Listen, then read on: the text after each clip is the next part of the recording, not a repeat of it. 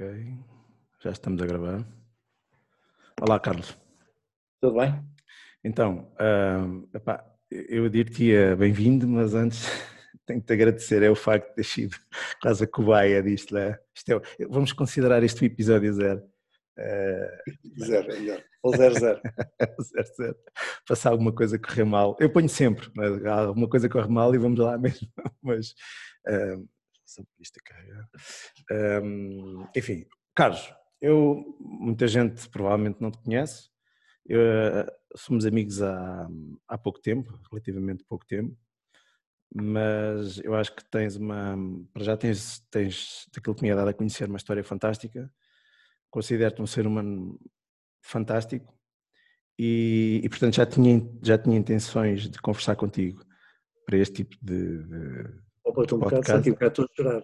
Não, pá, não. mas também o, o, facto de o facto de também estás numa zona do mundo e de já teres uma experiência avançada em relação àquilo que estamos a passar agora, também precipitou um bocadinho que hum, fosses a primeira pessoa a, a que eu convidasse para isto. Portanto, espero que estejas a posto. Já percebi que não tens vinho. Como é que não tens vinho? Não tenho vinho, não chegou. Não, não saiu sequer ainda. Não conseguimos. Quer vinho ainda. E não há vinho aí? Não, há, não, há, não há contentores, não há nada, até está. Agora vou trazer vinho uh, para aqui de Taiwan. Uhum. Uma operação de, assim, de, de, emergência. Vou buscar vinho a Taiwan para ter aqui, que é para poder abrir enquanto, enquanto se resolve isto, a greve de estivadores, enfim, o, vírus, a diabo 4 e, o, e o contentor chegar. Não é um contentor, são três, por isso. Ah, fantástico. Já vamos aí, porque as pessoas não sabem quem Já tu és. Portanto, não, porque as pessoas okay. também não sabem quem tu és. Os três, os três, as três pessoas que vão ver isto não sabem quem tu és e eu gostava que soubessem. Portanto, uh, quem és tu? Isto parece uma pergunta de entrevista. É, eu sou uma pessoa que vim para. Eu sou arquiteto, é a minha formação profissional. Desculpa interromper, não te, importas, não te importas que eu beba vinho? Não, fiquei assim um bocado chateado, porque isso é um Mendes, aposto. É, é, por acaso até. Era o que. Até. Abrimos pão. Vi logo, vi logo. Mas eh, é assim, eu sou arquiteto e eh, vim, para, vim para Macau há 81, não, de facto agora 39 anos, fazer arquitetura, foi o que eu vim fazer. Não é? E tenho estado a, a, trabalhar nessa área desde sempre e não vou desistir dela, quer dizer, é aquilo que eu gosto de fazer. Agora, tenho, sempre tive atividades assim um bocado paralelas em vários aspectos ao longo da minha vida, não é? Mas agora focando naquilo que, que é a vida mais recente, há, há cerca de oito anos fui fazer um projeto a Taiwan. E, na sequência desse projeto encontrei um cliente muito bom, que aliás é uma pista de automóveis, o que também me deu algum prazer porque o meu filho é, é corredor profissional e eu fui, fui que o apapariquei até chegar à posição que está hoje e, e por isso deu-me um grande prazer fazer esse projeto, mas é um projeto enormíssimo, uma pista desenhada para a Fórmula 1, onde com todos, todos os, os edifícios, pista em si, etc. E, e, nesse processo, o cliente foi a Macau, numa altura do Grande Prémio, conhecer-me, e eu levei-o a jantar fora. E foi, fomos a um restaurante português, ele comeu comida portuguesa, e nessa altura bebeu vinho português. Bebeu um vinho do Tejo, eh, do Nuno Falcão Rodrigues, que eu não conhecia uhum. na altura, eh, chamado Mitos, uhum. e gostou imenso do vinho. É um vinho, eh, enfim, forte, com taninos fortes, etc. E este cliente gosta de vinhos desse género, com essa característica. Então, acabou, acabou a refeição e diz-me assim: é, você não me arranja maneira de comprar isto? Tenho, ainda não sabia eu muito bem quem ele era, ou o que é que ele fazia, ou, ou a dimensão do senhor. Mas pronto, disse-me que tinha muitos, dava muitos eventos, e que eu tinha amigos privados que me convidava para jantar e costumava comprar bons vinhos para estar, para estar a servir e gostava do vinho. Eu tirei umas fotografias ao label e também já sou, já sou velho, isto também não é muito difícil, Portugal é pequenino. Fiz dois ou três telefonemas e rapidamente estava a falar com o Nuno e, e apresentei-lhe o meu problema. Uma pessoa fantástica também. Resolveu o problema para um, para um, amigo, para um cliente meu, mais nada e pedi-lhe umas condições e tal, e, e, voltei até o ano e entreguei ao senhor, que ele chama-se Mr. Vu, entreguei-lhe ele e disse, ah, tem aqui, agora peça lá os seus processos managers para discutirem os preços e tal, que eu não, eu aceitei o preço como referência. Né? Pronto, isto foi andando e ele a dada altura disse não, mas eu não queria comprar eu diretamente, queria que tu importasse. E eu andei a recusar. Era uma coisa que não fazia a mínima ideia como fazer, não era, nunca tive negócio do vinho, nem sequer nenhum negócio do, do género. É? Por isso, recusei, recusei, recusei durante 3, 4 meses. Na altura, foi também quando eh, acabei por conhecer a minha atual mulher, que é de Taiwan. E ela, eh, pronto, a andar um com o outro e eu pus-lhe o problema e disse: Olha, tens que arranjar aqui uma solução para isto, que eu tenho que contentar o cliente.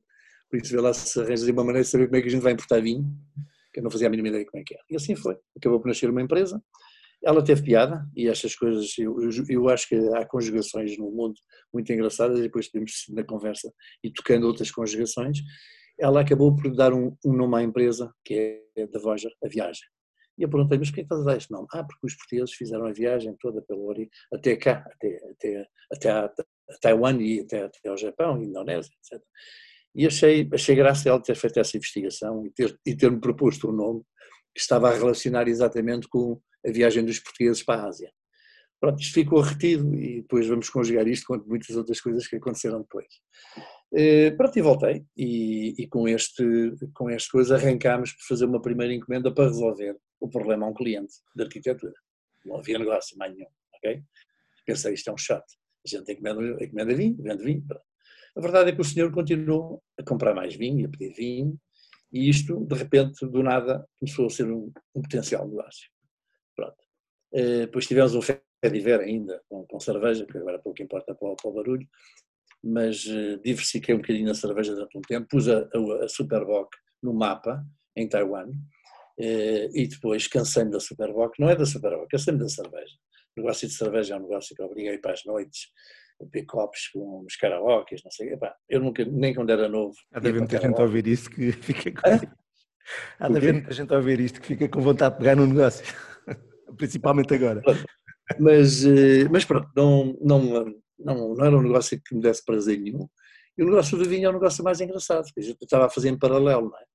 Pronto, mas ainda tudo muito incipiente, para dizer a verdade. E foi em 2015 que se dá assim uma reviravolta nisto tudo e que é que eu vendi o negócio da cerveja que já estava implantado em Taiwan, em todo lado, e vendi o negócio da cerveja ao distribuidor de Hong Kong, que passou a ser meu amigo, e que tinha sido mandado pelo Unicef até a Taiwan para aprender qualquer coisa connosco, se bem que eu penso que ele não, não aprendeu nada, nem tinha nada para aprender. Ele, ele vendia já nos canais próprios que tem em, Taiwan, em, em, Hong Kong, mas ele mostrou-se interessado em trazer para Taiwan também, na altura, uma cerveja que é austríaca, acho eu, que é a Stiegel. E quando ele me fala disso, eu disse, oh Ross, mas então tu não estás interessado em ficares com a distribuição também da Unicef aqui. É que se ficares, ficas com dois territórios, tens um poder negocial maior para eles, etc. E eu contei-lhe a minha história, eu não estou interessado em continuar com isto, mas também não queria deitar para um trabalho que foi bem feito e, e foi árduo, deitar tudo ao rio e de repente deixava de ter cerveja portuguesa lá, etc. Então, que resolver esse problema e, e acabei por resolver vendi-lhe um negócio sem, pá, quase, compras-me o stock, levas o staff, pagas-me as carrinhas, tinha duas, duas carrinhas grandes e motas, pá, pronto, fizemos ali um, um, um, acerto de contas, mais nos estoques e nessas coisas, e pronto, foi o que me pagou. Não, não vendi royalties, já ter feito qualquer negócio. Pá, eu queria ver ali daquilo, mas como digo, não me apetecia nada deitar assim um, um trabalho de três anos para o, para o mar, é? pronto, que tivesse continuidade. E isso conseguiu-se. E aí virei para, virei para o vinho e acabei por montar. Eh, ok, depois aí foram as dificuldades todas. Eu continuava a ser arquiteto e continuo a ser. Como vender vinho? Bem, é, aí, Epá, nem nós sabemos como é que se faz isso. aí comecei a ver as lojas, as lojas de vinhos. E das lojas de vinhos. Epá, só via, entrava lá dentro e via garrafas e garrafas com preço. E caralho. E como é que a malta vai vender isto? É que a gente não se pode esquecer, quer dizer, estamos num, neste caso, Taiwan, e, e, penso que agora Singapura é exatamente igual, estamos em territórios onde não há, que a gente chama o mercado da saudade, não há portugueses, uhum. quando há o mercado da saudade, eh, os portugueses, aliás, os portugueses, os espanhóis, todos, todos nós que temos países produtores de vinho, eh, preferencialmente a gente no nosso país, os, os, consumidores do nosso país, bebem mais os vinhos portugueses do que bebem de outras, de outras, eh, de outras nacionalidades, de uhum. outras origens. E o mesmo acontece aos franceses, aos italianos, etc. Eu acho que é um, é um universo mais ou menos igual. Por isso, eh, mas vender vinho português fora destes mercados, qual é o problema que a gente tem? É que ninguém nos conhece. A verdade é que o, o trabalho de, mercados internacionais está ainda muito por desenvolver, os franceses estão muito à frente e todos os outros. Bom, se vês assim, se, se estás supermercado e vês vinhos na prateleira, os portugueses estão, estavam em 14 lugar à altura. Quer dizer, na, na, sequência de importações e no conhecimento do público em geral, onde ninguém iria comprar uh, vinhos portugueses. Eu lembro de que havia um, havia um importador também, alemão, que trabalhava com alguns vinhos uh, portugueses, uh, ali do Alentejo, e, e também do, da zona do Tejo, e ele tinha os vinhos na, na, num, num supermercado. E eu andava ali a pensar, mas então este gajo consegue ou não? Então, entrava no supermercado cheia, com lapinhos para marcar os rótulos atrás, para ver, depois voltar dois meses depois para ver se a garrafa era a mesma. E a garrafa era a mesma, de facto. Porque não sai dali. Quer dizer, se não há, se não há experimentação. Estamos a falar, em que ano é que estamos, mais ou menos? Estamos a falar de 2015. 2014, 2015. 2015, antes de abrir o Tuga. Bem, comecei a perceber que isto tinha sido difícil. Como é que eu dava a volta ao, ao teste, não é? Bem, e aí, eh, dois processos eh, que eu, que eu digo. Foi eh, o primeiro, dar o passo definitivo para fazer uma loja de vinhos e associar uma loja de vinhos um restaurante. Porque se eu não tiver comida, e uhum. temos que entender que as pessoas começavam a ir, começaram a ir ao Tuga, o Tuga é o nome do restaurante em, em, Taiwan, e vai ser o mesmo nome aqui em Singapura. O, o Tuga eh, começou a ser conhecido pela comida. Esta é a realidade, não é? Deixa-me Ninguém... só, deixa só aqui, deixa só aqui para, para, para quem não percebeu.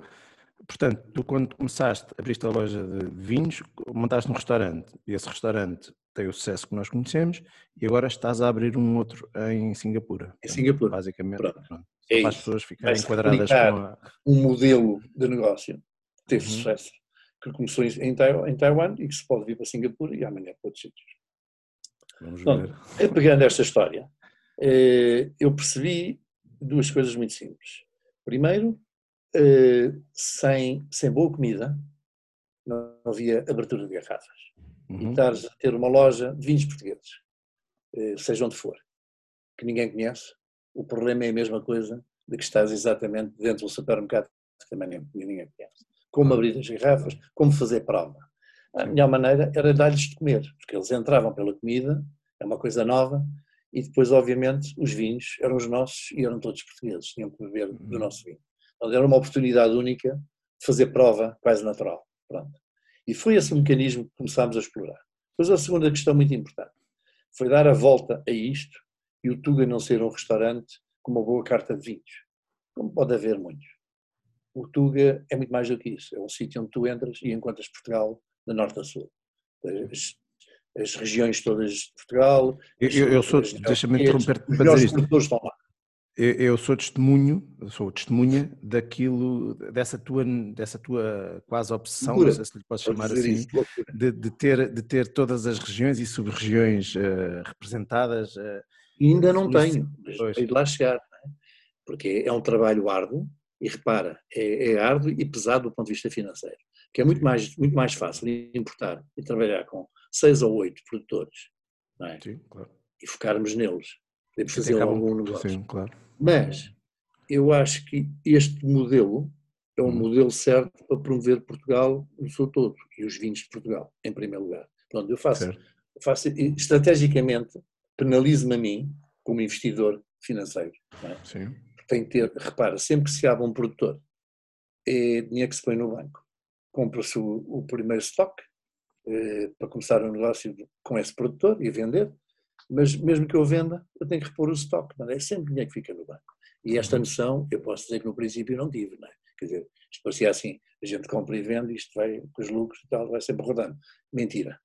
Mas ainda não desisti de, desta, desta ideia, porque eu acho que o sucesso do Tuga não é só a comida hoje em dia, é fundamentalmente também os vinhos, é a percepção que as pessoas têm quando entram ali, entram em Portugal e descobrem Portugal, em tudo epá, no, no, grafismo que é aplicado nas paredes, que tem a nossa história, Sim. sem ir àqueles clichês normais do, do, do xadrez da toalha e os Sim. azulejos na parede, não temos nada disso. É um, é um, é um projeto do ponto de vista uh, arquitetónico uh, neutro, zen, que a gente chama um, um, um design zen, uhum. uh, sóbrio, onde as pessoas se sentem confortadas, mas tem, de facto, referências à nossa história. Depois, e isso dá-nos a identidade. Depois vamos começar pelas, pelas, pelas regiões. E isto está retratado também com mapas, etc. Então, as regiões de Portugal, vinícolas, e, eh, e de facto ter os melhores produtores lá. É um trabalho árduo, dá muito trabalho, muito, muito dinheiro. Sim. Também e, e depois, eh, e depois também formação. É que nada disto se faz, é assim, tudo que está dentro das garrafas, o staff é que vende. Eu posso lá estar, de vez em quando, estou lá aos fins de semana, estou não sei o quê. Eu vendo bem, porque as pessoas até o facto de eu ser o patrão e ser o dono não, daquilo deixa já, deixa já, deixa já quase nos engano.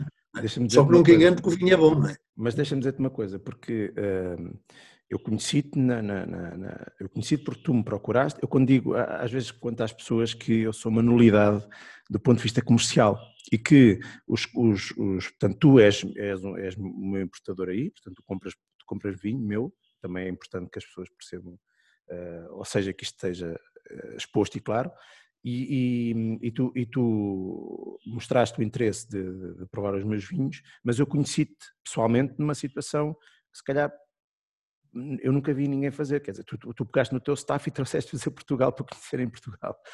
É? E, foi assim que, e, e, foi assim que nós nos. Portanto, essa questão da formação também é preciso concretizar um bocadinho, não é tu dás umas, uns cursozinhos para, para a fingir, não. não, tu pegaste neles e, e trouxeste-os cá.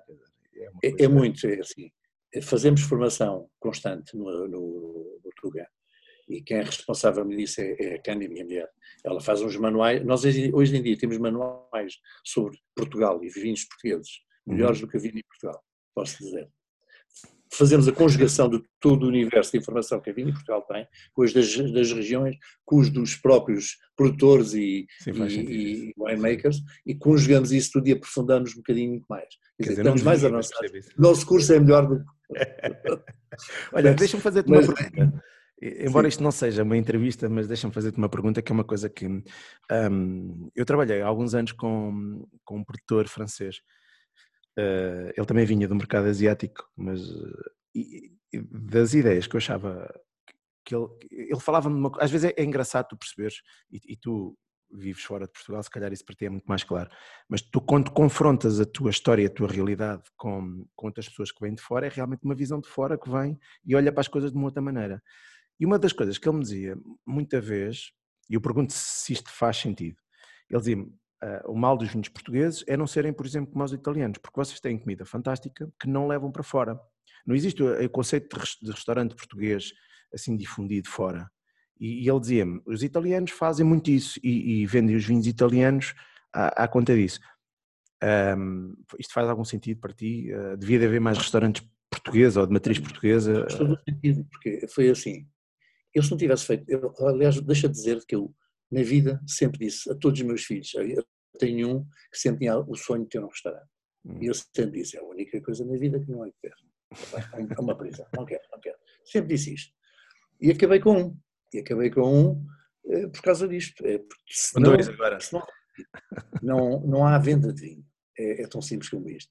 É, Pensar-se que se vai para os mercados internacionais, às feiras, e que se arranja um importador e não sei o quê, isso é fácil. Eh, até pode haver importadores, distribuidores que, são, que ficam motivados, etc. Mas depois, são, são distribuidores que têm, uma, uma têm, têm, a sua carteira de vinhos de outros países, juntos com os nossos, não sei o quê.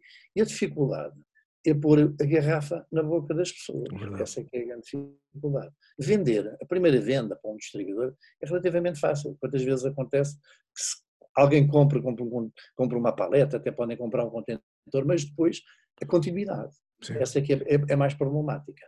E eu penso que, de facto, este modelo que eu criei para, para sobreviver, porque quando, quando sou confrontado com tudo, e deixa de dizer que a história é mais engraçada, porque eu, quando aluguei o espaço, andei três meses à procura de um espaço para fazer a loja de vinhos.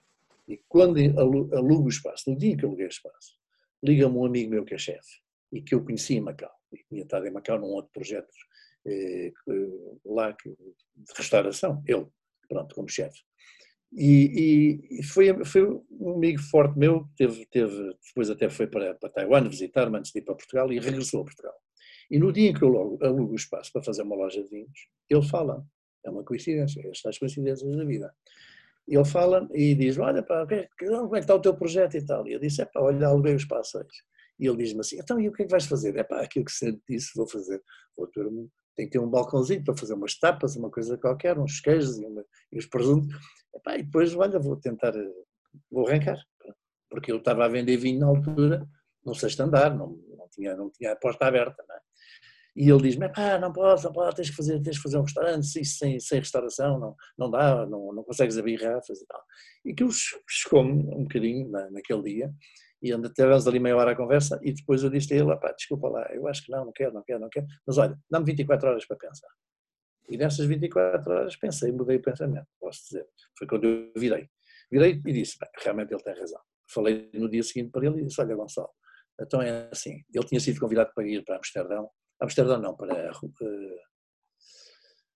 para a Alemanha, Hamburgo, Hamburgo. E, e, e dizia, mas já lá tive, aquilo é um frio dos diabos, eu não quero ir para lá, gosto mais da Ásia.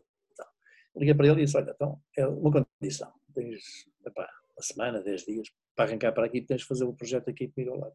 Porque ele tem que saber como é que tu queres a cozinha, etc. E assim foi. Pronto, ele veio, depois esteve comigo naquele período inicial e, e as coisas correram muito bem. Eh, de facto, o Tuga assumiu-se. Ah, porque a gente depois tem, tem, tem um produtos gourmet, quer dizer, o Tuga não é só restauração. Eh, eu tenho água portuguesa, eu tenho cerveja portuguesa, eu tenho azeites portugueses, trago os azeites dos produtores, não uso azeiteiras, uhum. são os azeites gourmet de quem, dos produtores de vinho que têm, epá, que fazem, fazem também eh, azeite gourmet.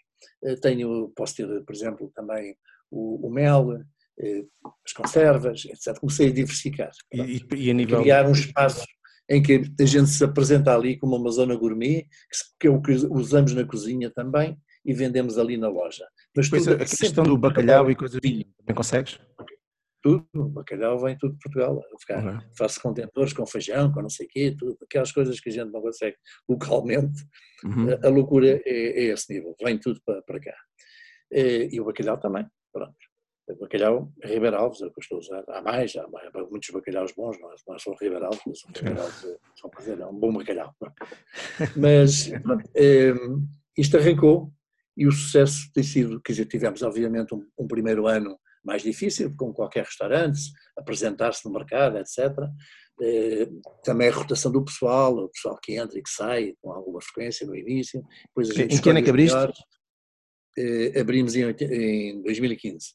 Depois dá formação à malta e depois investi neles. investir passa-se de várias coisas. As formações que a gente dá e damos com abertura de garrafa. Uhum. Desde a garrafa mais cara à mais barata, tudo tem que ser aberto, senão não vendem. Pronto.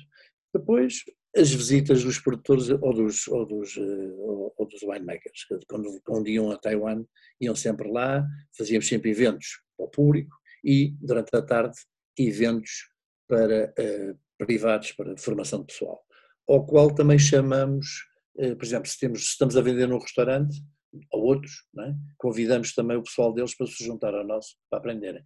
Porque é, uhum. é, é, é a linha da frente, é quem vende o vinho. Não é? Todos têm que saber o que está na garrafa e têm que gostar.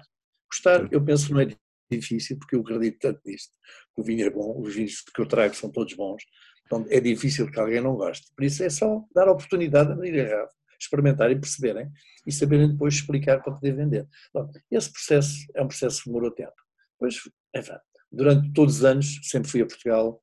Eu conheci-te agora, mas as pesquisas Sim. têm sido sempre muitas. Eu ando sempre a estudar, a ver quem aparece, Sim, isso a malta mais nova, os, novos, os chamados novos valores, sim, tudo sim, isso eu estudo e, e ando atento. E normalmente, até chegar a ti e ter uma garrafa tua, isto é capaz de passar um ano e meio. Atenção. Estas uhum. coisas demoram tempo, eu gosto de fluidificar, gosto de conhecer as pessoas porque descobri que o vinho é muito familiar. Pedir opiniões? Não, é. e, e, e, e, isso é verdade. Por exemplo, eu tenho imenso cuidado quando quero avançar para uma, para uma determinada região, ou onde não tenho produtores na minha cabeça, já feitos, o que é que eu faço? Ah, falo com aqueles, com aqueles amigos que eu tenho nos vinhos, Sim, hoje em claro. dia, muitos, a gente faz amigos, é uma família, pergunta a todos, pergunta agora a ti, já te perguntei também outro dia. Sim, é verdade. Pergunta, pergunta muitos, pá, percebes? Não, pode, vou, epá, não pode dizer isso, porque depois pode haver alguns gajos que me perguntam, é pá, mas eu, porquê não, que não me recomendaste? Não, mas é para dizer, não pergunto só a ti, pergunta a outros todos, faça a Verdade, eu sei, sei. E os dominadores comuns, é engraçado, acabam ser quase todos iguais, percebes? Isso é que é verdade. Eu, isto revela também o, o mundo do vinho é pequeno em Portugal. E, aliás, é muito pequenino. É muito pequenino. É, Apesar de haver muito vinho, tá, por isso, uh, isto tem sido um processo assim lento, de, crescimento. Uhum. Hoje em uhum. dia já trabalho com 60, 60 e tal produtores, já é assim uma, uma grande frota, né? E não pois. acabou. Olha, diz-me uma coisa. Não tenho lugar, mas já tenho ideias eh, dos dominadores comuns que me vou ouvindo, não é? Mas, mas pronto, eh, será, será muito em breve. E como é que, como é que se vive, uh, por, por tu, entretanto, uh, tu continuas a ter uma base em Macau, não é? Tu, ou já não? Tenho, tenho, pois é assim. Macau, Taiwan e agora Singapura. Tenho uma vida partida entre dois países. Eu estou em Macau à segunda-feira de manhã, saio de Taiwan, no primeiro avião e vou para Macau. Dez e meia estou no ateliê, estou a trabalhar como arquiteto, ponho o chapéu de arquiteto. Fiz trabalho segunda, terça e quarta e quinta. Quinta-feira ponho, troco o chapéu e venho para Taiwan e estou a trabalhar, enfim, nos vinhos e, e, no, e na restauração, para, para dizer. Mas continuo a dizer, tudo, tudo, o restaurante é um engodo, é para trazer pessoas, é só para Sim, isso. claro. É, é um azol, Sim, é isso, eu, não, eu não perco esse, esse focos. E nunca pensei eh, vir para Singapura, também te confesso. Diz-me uma é coisa. Sim, sim, sim, sim, sim. Diz-me diz uma coisa, antes disso, diz-me só, tu achas que, por exemplo, o mercado asiático é enorme, não é? E, e, e portanto, tu és uma, uma lança em África, não é? Portanto, tens um restaurante, uh, de que forma é que isso pode abrir portas para, para sei lá, garrafeiras especializadas ou, ou, que o vinho português de qualidade possa entrar em... Se calhar estou a ser ignorante. Ah, não, não sei, quer dizer, eu, eu, eu, também estou muito, há muito pouco tempo nisto, digo já. É, olha que eu, eu há oito anos vi a leite. Okay? eu muito leite, eu, deixei, eu, eu, eu, era fã de leite, sabias? Mas eu também. Mas um grande fã. Começou-me a dar dores de estômago. Eu ia à fábrica da Vigor todas as semanas buscar leite. É sério? Sim, caixas inteiras de leite. Pá, eu via leite de litros e litros. Mas eu também, eu, e, todos os meus filhos, quer dizer, até a leiteira, quando eu mudei de casa, havia as leiteiras em, agora não sei se ainda há, porque já, já não estou aí há 40 anos, mas na altura havia a leiteira, que levava-nos o leite a casa, A minha leiteira, quando eu mudei de casa, a leiteira veio comigo, que era o melhor cliente que ela tinha. ela mudou comigo. E deixaste de leite porquê? Não, não, deixei de beber. Não, não, não, não deixei. Continuo. O leite continua a ser parte da minha. Epá, não, começou a dar dos do meu bem-estar. Não, não, nenhum. Antes, pelo contrário, é preciso. É. Às vezes tens fome uh, cedo de leite. Sim, percebi, leite. O organismo pede. Eu adoro, mas não consigo beber. Começa-me a dar dores. Eu não gosto daqueles leites de pacote que há agora. Epá, detesto. Tem que ser leite fresco? Hum, é mais difícil de arranjar. Mas em Taiwan, ah. Sim. Mas, por Olha, exemplo, em Macau não há, bebo. Estás a perceber? Mas é... pronto, agora esquecemos vamos, vamos voltar aos vinhos. Sim, pá, porque isso... É, isto na realidade é, ainda é muito cedo para, para, se perceber bem. Este modelo que eu tenho está a funcionar, hum. mas não, eu também não estou a dizer que seja o único modelo. Depende, sei lá. Eu penso que, está, por exemplo, em Macau, este modelo era capaz de não ter sucesso. Porque Macau é, é, um, é um dos tais mercados da saudade. Ou seja, os portugueses estão lá há 400 anos. Eh, e mais, os próprios chineses que lá vivem connosco, que já há muito tempo, que são de Macau, eles também bebem vinho português, porque era, a gente, era o vinho que havia, estás a perceber? Bom, parecendo mas, que não, aquilo é um mercado de saudade. Não, mas também podemos estar a falar de um, Podemos estar a falar também do mercado de diferenciação, não é? Porque o mercado da saudade Sim, também tem uma tendência para beber um, um tipo de vinho. Supermercados, e podes vender o vinho no, supermercado e, a pessoa compra. As pessoas vão e compram. Mas não, não, estamos a falar do mesmo vinho que tu vendes aí. Tu estás a falar do premium, super premium, talvez. E o mercado da eh, saudade tem uma tendência a consumir todas, mais. Mas espera aí, todas, todas as. Eh, vamos lá ver. Todos os produtores com que eu trabalho, se calhar encontras em Macau. Okay. Eu não. Agora, em Macau, pois está bem, ainda não. Ainda não. Okay. Mas, eh, paulatinamente, estou a dizer, aqueles grandes nomes, quer dizer, que estão todos em Macau e, e, se calhar vendem os vinhos também, eh, conseguem vender os vinhos de entrada para cima. Eu descobri que em Taipei, ao princípio também levei vinhos de entrada, levei a gama uhum. completa. Depois eh, corto na gama de baixo, porque as pessoas vendem, compram mais facilmente um vinho de gama média alta, uhum. Eh, percebes, do que os vinhos, os vinhos de entrada. Os vinhos de entrada, nós não somos tão competitivos com outros países mas nos vinhos de gama média alta somos altamente competitivos, temos grande qualidade e os nossos preços são de facto underrated pá, em relação ao mundo inteiro. Consegue-se de facto trabalhar bem o vinho português eh, se a gente perceber o que é que tem que fazer. Não é? Consegue-se é viver mal dele, por enquanto. Porque esse underrated depois também dá ali uns problemas de. de... Não, mas, mas, é verdade, se eu estou a falar underrated, não é, é nos verdade, mercados é nacionais, se calhar, pronto, mas eu estou a falar é nos mercados não, externos. A verdade mas... é que os vinhos portugueses são muito baratos para a qualidade que têm. Não, mas mesmo no mercado nacional, vamos ser francos, é, é, também é underrated, se vamos a ver. Uh, o mercado francês valoriza muito mais o vinho deles do que, do que o nosso valoriza o nosso. E está relacionado com uma série de outras coisas, eh, está relacionado com, a velhice. Neste dos, processo todo, eh, eu acho que, primeiro, primeiro aspecto, foi muito importante que o Tuga tivesse diversidade. Ou uhum. seja, não se assumisse como um restaurante, como os vinhos portugueses. Mas é o restaurante onde estão os vinhos portugueses. Então, é, é, um bocado ao contrário.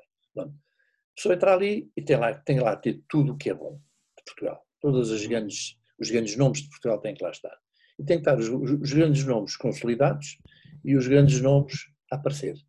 E esse trabalho eu tenho cuidado tratar daqueles que já são conhecidos, e daqueles que são os novos valores que está a acontecer em Portugal. Está-se a fazer muito bom vinho, há bons enólogos eh, jovens a aparecer e que estão a. Ah, pronto, é a nova geração.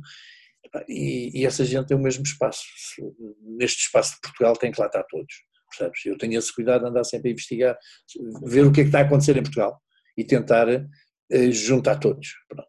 Tu achas que, do ponto de vista dos produtores, ou mesmo das instituições como a Vini Portugal, ou os CBRs, ou o IVV, poder-se-ia, ou há algum trabalho que não está a ser feito e que deveria ser feito e que poderia ser fácil de fazer, porque às vezes, tanto dentro, não se percebe muito bem o que é que se pode fazer. E se calhar vamos ter aqui algumas. Eh, vamos lá ver, eu consegui, consegui neste processo todo, depois também envolver uh, algumas instituições em Portugal para trabalharem connosco. E, uhum. e, e tem-se feito coisas muito boas. Por exemplo, a Vini Portugal eu consegui casar a Vini Portugal com a Taiwan Wine Academy, que é a melhor instituição de educação em área dos vinhos em Taiwan. Já formaram mais de 25 mil pessoas em Taiwan. Em diferentes cursos, diferentes áreas, diferentes levels, etc. Porquê? Epá, o, o, em Taiwan há muita gente que vai estudar vinho para saber o que é que está na garrafa e para saber o que é que, o que, é que bebe. Gosta, é trendy, está na moda. Eh, não é porque estejam no negócio do vinho, é só porque querem saber o que é que estão a ver. Isso é diferente, bastante diferente do que há noutros países. 25 mil pessoas que foram estudar vinho só por prazer, eu acho que é, é, grande, é um grande volume. Eu, eu noto, eu noto, eu noto o acréscimo de, desse interesse também cá. Não estamos nestes números ainda, é óbvio, não é? Mas, mas noto esse interesse. E a Vini Portugal, eu consegui casá-los, eh, apresentá-los, no fim de contas, e proporcionar que eles se juntassem. E, e, foram dados diversos cursos, acho que três até hoje, eh, durante dois anos consecutivos. A Sofia Salvador foi lá e deram um curso lá, formaram 70 e tal pessoas com o coisa do Ambassador que, uhum. que, eles têm dos vinhos de Portugal, e está, está a haver continuidade. Onde, uh, e também se levaram opinion makers, malta dos vinhos também a Portugal, foram convidados para vir em Portugal, tiveram no júri nacional, etc. Tem havido este intercâmbio entre... Tu sentes, tu sentes depois uma diferença da, da aceitação dos vinhos sim, depois disso? uma grande diferença, é fundamental. E, hum. e, graças a Deus eu acho que houve um bom, um bom entendimento entre a Vini e Portugal connosco, e está-se a haver este cruzamento, e agora é, em relação a Singapura, também já estão abertos a isso. Deixa-me provocar-te, foi Deus o mediador dessa conversa, não? Uh, Graças não, não foi Deus, por acaso, posso dizer, foi o Luís Pato. Foi o grande mediador. É quase um Deus. É quase um Deus. O Luís Pato foi das pessoas que mais entendeu o que eu estava a fazer. Sim. E foi talvez a pessoa que mais me ajudou uh, a orientar uh, as escolhas que eu tinha que fazer, percebes?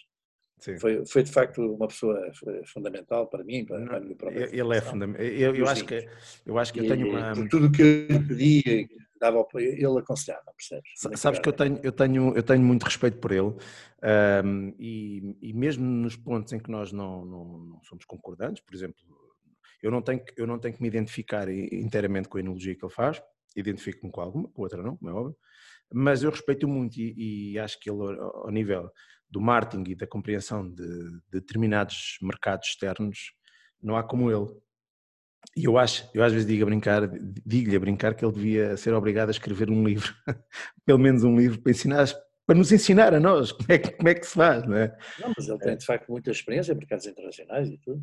Sim, e, e, e depois é um tipo fantástico, ajudou-me imenso neste, e, e, percebeu o que é que estava o que é que estava ali. Há uma coisa, pronto, já que estamos a falar, já estamos a falar nele, ah, eu não sei se tu concordas, mas um, ele, ele, ele é daquelas pessoas que, que ele, tu nunca ficas sem uma resposta, não é? Tu, tu pedes-lhe ajuda para alguma coisa, ele, ele responde sempre, ele tem sempre algo para dizer. É mesmo, é mesmo, pá, mesmo é fantástico. Verdade, verdade. Eu na área de vinho tenho, tenho, descoberto pessoas que não, não me esqueço, dizer, em diferentes regiões do, do, do Portugal. Eu, eu, tenho é algum, eu tenho algum trauma com o facto de nós, uh, uh, nós damos pouca importância a isto, porque em, em Portugal acho que ficamos com a sensação de que para nós respeitarmos inteiramente uma pessoa, nós temos que concordar tudo com o que ela faz e com, com, a, com a, pessoa que é. E, e, eu não concordo com isso, é não é? Eu acho que nós temos que salientar o que é importante e bom naquelas pessoas e, e acabamos por nunca valorizar ninguém, porque ninguém é igual a nós? E se calhar felizmente. vou dizer uma coisa engraçada, por exemplo, os Doorboys. Uhum. Os Doorboys têm, têm dado a fazer um trabalho com, com, com grande intensidade no mercado exterior e outro dia tive a oportunidade de estar com eles todos em Macau, uh, num evento que eles organizaram lá, que eles eram patrocinadores, etc. E foi engraçado estar a, a, a, com eles juntos e ouvir as conversas deles, porque são todos diferentes, mas há grandes diferenças mesmo, às vezes quase antagónicas, mas todos se respeitam e quando vão ao mercado internacional vão juntos. E eu achei muita piada esse, esse facto, quer dizer, ver tanta diversidade de opiniões, até da maneira como se deve trabalhar o mercado internacional, mas estão juntos. Ah, isso é importante. É, Falta-nos isso. Há respeito, há respeito uns pelos outros, estás a perceber? Sim, sim. Mesmo Cada um produz vinhos diferentes, não é? Eh, mas, eh, mas há respeito. Sabem? Mas a verdade é essa, é que são, há muitos anos que eles são um exemplo de, de, de, uma associação desse género, não é? Pessoas que têm, o que têm em comum é que precisam, de, que precisam, querem vender vinho um, e, e põem de lado algumas diferenças para, para o fazerem. Pronto, pois, claro. Lá está, a, a, a, Tuga, e passa o nome, a Tuga, há um bocado aquela ideia, ah, mas eles têm relações familiares, ah, mas eles têm, não, não interessa, pá, tem ideias Não, não, não, eles não têm nada a ver com isso, tem, tem exatamente pelo que tu dizes, só pelo respeito que têm. Claro. e a necessidade que têm de trabalhar juntos. Claro, é, e, e, e, e, reduzirem isso, reduzirem isso ao essencial, o essencial é isso, eles precisam da ajuda uns dos outros, e nós continuamos, é um setor muito dividido, eu acho, Uh, mesmo pá, um pateta como eu, que faz umas coisinhas sem jeito, uns vídeos, não sei, uh, uns vídeos, está tudo bem que as pessoas podem não gostar dos vídeos, mas eu promovo o vinho das outras pessoas, pessoas de que eu gosto. E mesmo assim já tenho ouvido pessoas a dizer que, ah, não, não, tipo, afinal, com aquilo dá cabo dos vinhos. Estás a perceber? Uh, há muita ideia de, em vez das pessoas perceberem o que é que é importante e juntarem-se, não, é como é que, como é que eu posso afastar isto? E depois andamos Olha, posso, no que toca a mim, costumo ver os vídeos e tomar umas notas a seguir. Obrigadinho, já me salvaste. São as opiniões. Então, os denominadores comuns que eu procuro. Sim, sim. sim. Vou, obviamente não vou só ouvir a ti, vou ouvir outros, mas tento fazer estes denominadores comuns quando eu tento eh, fazer um portfólio que, que seja de facto exemplar, percebes? E que uhum. uhum. retrata as regiões todas com os melhores produtores. É, é, é este o meu objetivo. Olha, um, permite-me uma mudança de, de, de, agulha aqui, porque hum, é sempre interessante falar contigo sobre vinhos e sobre produtores, mas uh, tu, estás, tu tens um, uma experiência face ao, ao, à pandemia que estamos a viver hoje em dia, e, hum, e, essa experiência eu acho que era interessante, porque eu não sei o que é que tens para dizer sobre isso, mas pode ser uma, pode ser o desespero, pode ser uma, uma mensagem de, de, coragem, porque tu já estás na fase, supostamente, uh, já estás na fase descendente da primeira vaga. Vá.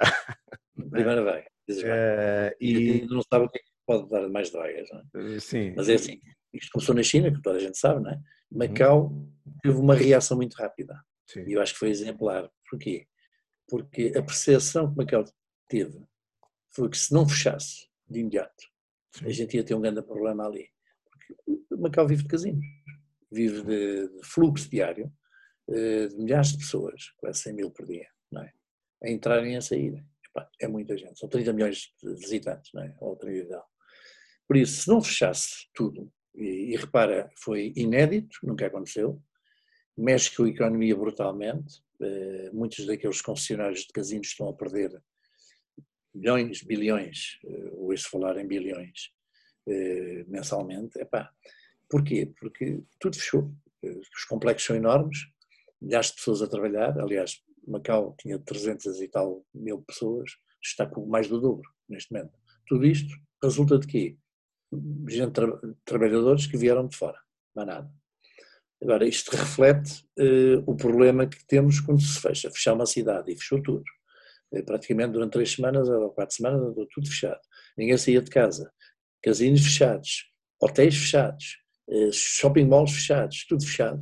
Pá, só os bens essenciais do supermercado é que estariam abertos e tudo o que é serviços públicos de emergência foi notável. Quer dizer, de facto conseguiu-se travar e, e pronto, e fechar fronteiras.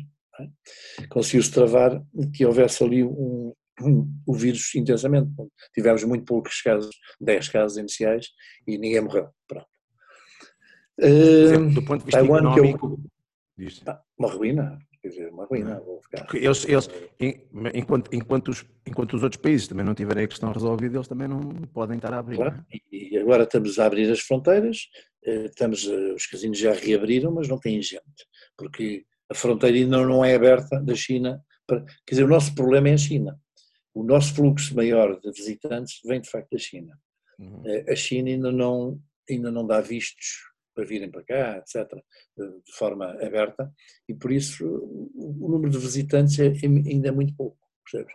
Agora, o que é que tivemos? Tivemos o refluxo de muita gente que foi, por exemplo, para Portugal e que está agora a voltar.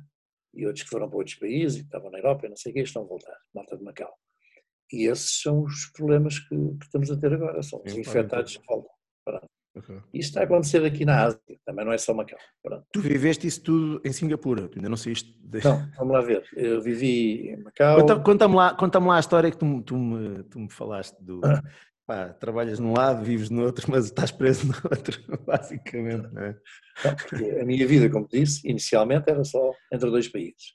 Sim. Quando levantei a hipótese Singapura é evidente que eu tenho que vir aqui agora fazer o projeto está a arrancar, tive que fazer a obra, o projeto, em termos de arquitetura, mas depois tudo o resto, arranjar chefe, estar aqui, vir para cá, enfim, e, e, preparar isto tudo. Eh, tenho que estar aqui. Bom, passei a ter um triângulo de circulação, não é? Só que fui apanhado nas curvas, ou seja, inicialmente andava sempre a ver o que é que eu ainda podia fazer, posso passar de um país para o outro, o tempo de, de quarentena que posso ter ou não ter, e, e fui jogando com isso. Eh, saí de Taiwan para cá, eh, na altura em que eu pensei, se não for, se não for agora, sou capaz de não poder ir para Singapura. Então, larguei Taiwan e vim para cá. Já tinha largado Macau para Taiwan. E estava em Taiwan a trabalhar com Macau por remote control, hoje em dia já se consegue isso tudo relativamente fácil. Mas estava a viver em Taiwan só. Saio de Taiwan para aqui, e de repente agora estou proibido de voltar, porque eu sou, sou estrangeiro em Taiwan, é? Não tenho, o meu passaporte é português, e eles fecharam as fronteiras a estrangeiros. Eu neste momento não posso voltar a Taiwan, para já. E, e, ainda, posso, ainda fui a Macau a semana passada, estive lá dois dias, voltei para aqui a correr, já numa fuga estratégica para Hong Kong, já não havia voos sequer de ligação entre, entre Macau e Singapura, e vim para aqui e estou aqui é, neste momento é o sítio mais é o sítio onde eu preciso mais estar dos três. Uhum. Ou seja, estando aqui resolve o problema maior, que é a parte logística, de funcionamento e tal aqui do, do Tuga, contratação de pessoal, formação deles, etc. O contacto físico é mais importante aqui. Com Macau, na arquitetura e com Taiwan, é, pronto, é, é pelos meios que estamos a usar agora. Pronto. Okay. E por isso consigo também trabalhar com o ateliê Pá, consigo trabalhar com a minha mulher à distância, pronto.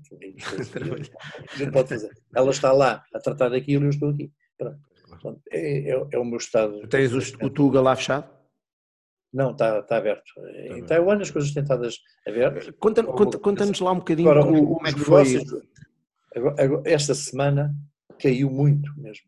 Eu posso dizer hoje, eh, às nove da noite, não tínhamos ninguém no Tuga.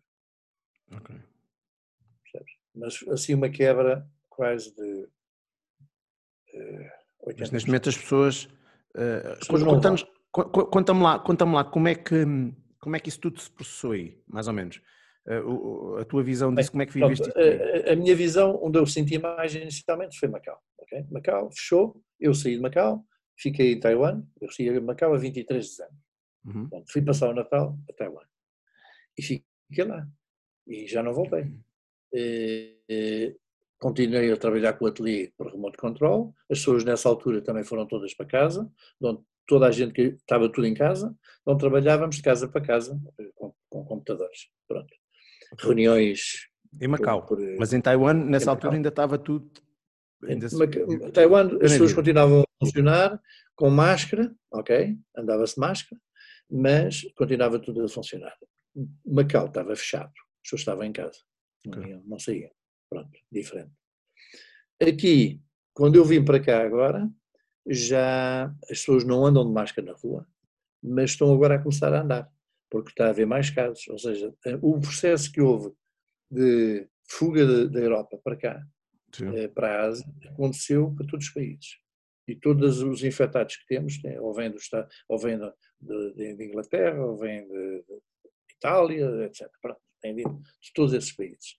E agora, em, em Macau, vamos ter o mesmo problema. As pessoas estão a chegar a Macau, portanto, quanto eu sei, e ficam todos de quarentena, mas ficam mesmo de quarentena em quartos de hotel. Sim, não são hotéis. Para quem não sabe, não é? é? Aí as coisas são um bocadinho diferentes, não é? Portanto, há um tipo que diz isto agora ninguém sai de casa e depois ninguém pode sair de casa, não é?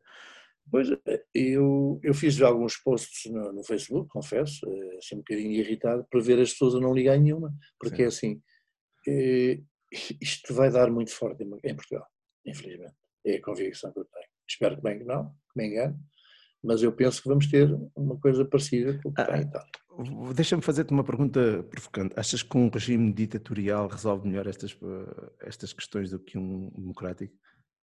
Ah, vamos lá ver, eu não sou defensor das ditaduras, não é? nunca fui. A brincar, podemos dizer, nem das democracias. Mas, mas é, assim, é evidente que tem mais facilidade é? de impor uma coisa, isso é também óbvio, não é? se impõem para qualquer lado também conseguem impor para esta. O problema é que se calhar também não é impor o coisa certa. Mas em Macau não vivemos em ditadura, pois. Eh, percebes? É, pronto, temos uma democracia mais diferente da nossa, uhum. das tradicionais do mundo ocidental, mas temos uma democracia, pronto, aqui não há uma ditadura, a gente pode falar, podemos dizer o que quisermos, e, mas as pessoas acataram tudo, ficou tudo contente com as decisões que foram tomadas, porque a gente tinha a noção que se não fechassem as fronteiras, nós éramos, epá, era, era uma bomba ali, não é? Quer dizer, com tanta gente a entrar todos os dias, é uma bomba, esquece. O problema é que a consciência vem tarde demais. É? A consciência vem tarde demais, não é? Pronto. Uh, isso é, foi a parte. O que eu acho que aconteceu na Europa é que, e os governantes, nin, ninguém tomou a, a devida consciência uhum. do perigo real que isto é e do, do que é o vírus. Pronto. Uh, estava muito longe, era na China, não, não cheguei cá.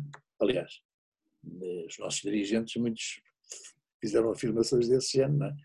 É muito longe, é pouco provável que chegue cá, é pouco provável, Sim. olha, já lá está. É? Sim. Porque realmente. Eu acho, que, é... eu acho que eles continuam, confesso que acho que eles continuam um bocadinho à Nora sem perceber muito bem como é que se lida. Continuam, continuam à Nora. Também acho, uh... acho que tinham que, tomar, tinham que tomar decisões muito mais drásticas para, a proteção de todos nós. Todos nós. Uh, sabes que a verdade é que a ciência já vem alertar para, para questões dessas há muitos anos. Não é de agora. Agora toda a gente publica coisas do Bill Gates, mas o Bill Gates já vem atrás do que a ciência já diz há muitos anos, não é? que, que isto é iminente, esse tipo de problemas, e mais graves até que este, porque vírus muito mais, um, com capacidade virulenta muito maior, não é? E agora uh, também acho que há, tudo, há também as, as, as teorias da conspiração. Não, isso há sempre. Sim.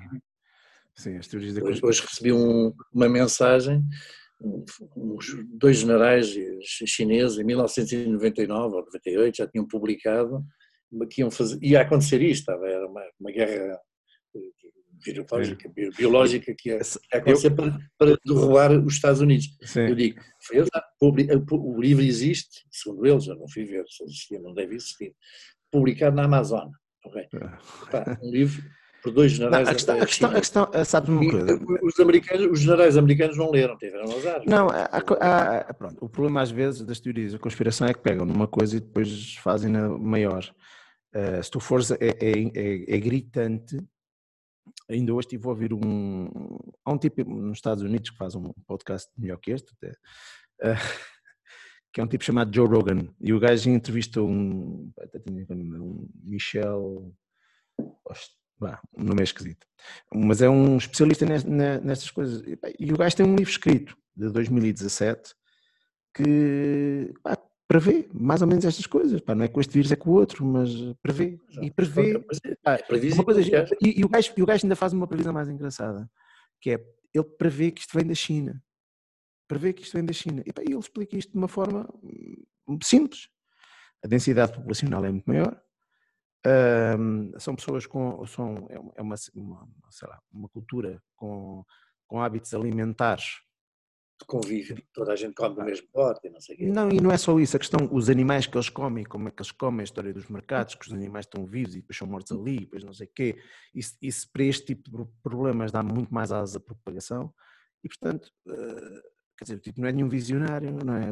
É só o trabalho dele, não é? só que eu já, eu, eu já em 2002, bocado estive ali a rever notas, já em 2002 li um livro que foi publicado em 2000 de uma, uma, tipo, uma virologista que dizia pá, o aquecimento global vai fazer com que vírus da, da, das zonas quentes vão subir, é? e, e, portanto vamos ter, nós temos a densidade populacional muito maior cá em cima, é? E, portanto, quando isto atingir estas densidades populacionais, isto é um fogo que se passa. Nada disto é. Só que às vezes é mais difícil acreditar nisso. Eu até acho que os governantes uh, até ficam contentes com essas teorias da conspiração, honestamente, porque isso te responsabiliza de alguma coisa, não é? Porque isso é sempre aquela coisa que é um problema dos outros, quer dizer, isso é um problema lá dos chineses. Os chineses é que têm esses problemas, nós não. Os chineses é que têm lá ataques de vírus de vez em quando e coisas assim, nós não. Epá, e agora tocou-nos a todos, não é? E se calhar. Isto, isto é transversal, vai a todo mundo. Vai, e isto é o primeiro. Eu acredito que isto é o primeiro, o primeiro que nós vamos ter. Vamos ter vários. Não é só deste. Deste vamos ter várias ondas. À partida, acredito que a população vai ficar um bocadinho mais protegida ao longo do tempo e tal. Também não sou especialista nisso. Mas, mas enfim. Olha, diz-me uma coisa. coisa é que o vinho faz bem, não é? O álcool. Não.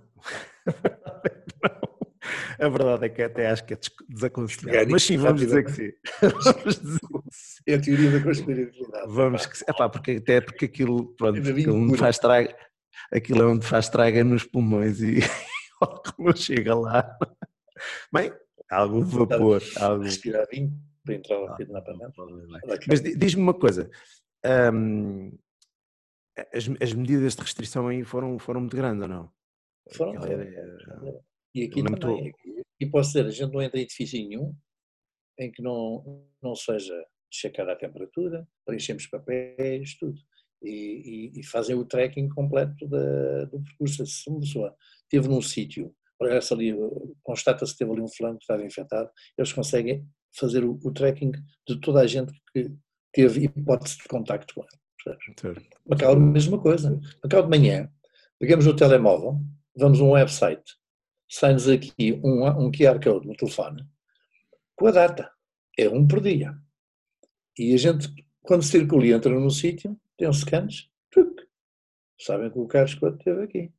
Pois. O Carlos Couto vai para ali, sabem também. Então, se apanharem qualquer coisa, eles conseguem fazer o, o tracking. Haverá sempre, haverá sempre quem vai dizer que isso é uma espécie de Big Brother, não é? Tu vais ter aquela cena desde, dos Para mim, é? se for para ficar vivo, acho que é um bom. Quer dizer, eu, estou mais preocupado com os Big Brothers da outra natureza, não é? Este não estou. Acho que é um, é Sim, um bem. É, lá está, mas depois lá está a malta que diz, mas os gajos depois pegam nessa informação e depois extrapolam e tal. É, hoje em dia, quer a gente queira, quer não, em todas as sociedades, pá, estamos com reconhecimento facial em todo lado. Claro, claro.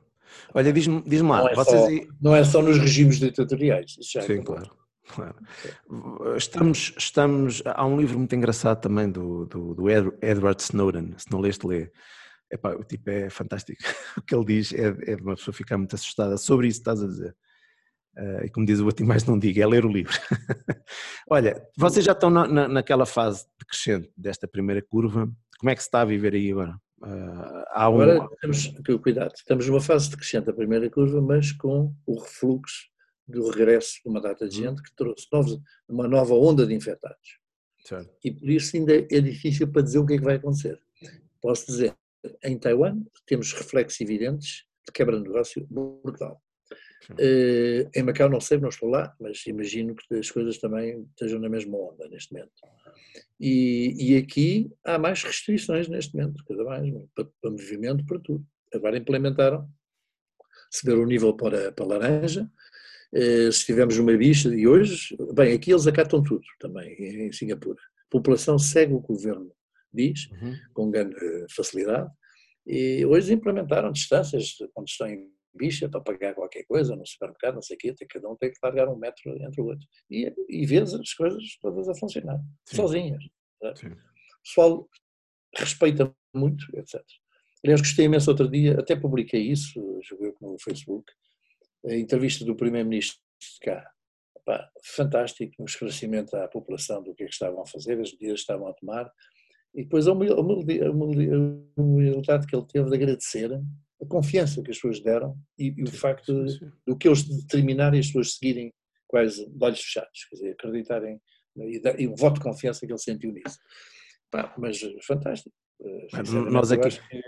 nós aqui estamos naquela fase em que uh, a população decidiu fazer quarentena voluntária uma semana antes do governo achar que isso era necessário e, e, uh, e, a, popula e a população e os grupos de risco são os que andam na rua, porque epá, eu saio para correr Uh, tome, pá, tome cuidado, se calhar uh, está aqui alguma responsabilidade, irresponsabilidade nisso, mas ainda hoje reparei, ontem reparei que havia muita gente com mais de 70 anos na rua, uh, eram as pessoas que andavam na rua, pessoas até com dificuldade de mobilidade, uh, e hoje não, hoje reparei que hoje reparei que havia muito menos, até porque o nosso à, à meia-noite é que entraram em vigor as medidas especiais, não sei o quê. Um, pronto, eu já reparei que havia um certo de grupos sociais que estavam na rua despreocupadamente. Epá, não há essa acatação geral das coisas. Há, há, muita ideia do eu faço como eu quero. Se eu quiser ficar em casa, fico. Se não quiser, não fico. Pois, é, são, são, coisas que depois se pagam mais tarde. Né, posso dizer. Sim. A experiência diz-me que isto vai, vai, ser, vai ser muito, muito mal. Sim, sim. Uh, não sei se viste, também te mandei para ti, eu, eh, uma, uma entrevista que foi dada, uma entrevista não, uma, um comunicado. Uma declaração pública na televisão do Ministro da Defesa de Israel, se não me engano, Sim, a, exatamente a explicar muito claramente o que é que se tem que fazer, porque o, o problema é quem está em risco, é a população velha. Por isso é que sim. há tantas mortes, de facto, em sim, Itália. Sim, sim. E, e, e, o conselho dele era as famílias afastarem-se dos, dos, dos, dos, velhos, enfim, dos, dos, idosos que têm na sua família, para os proteger.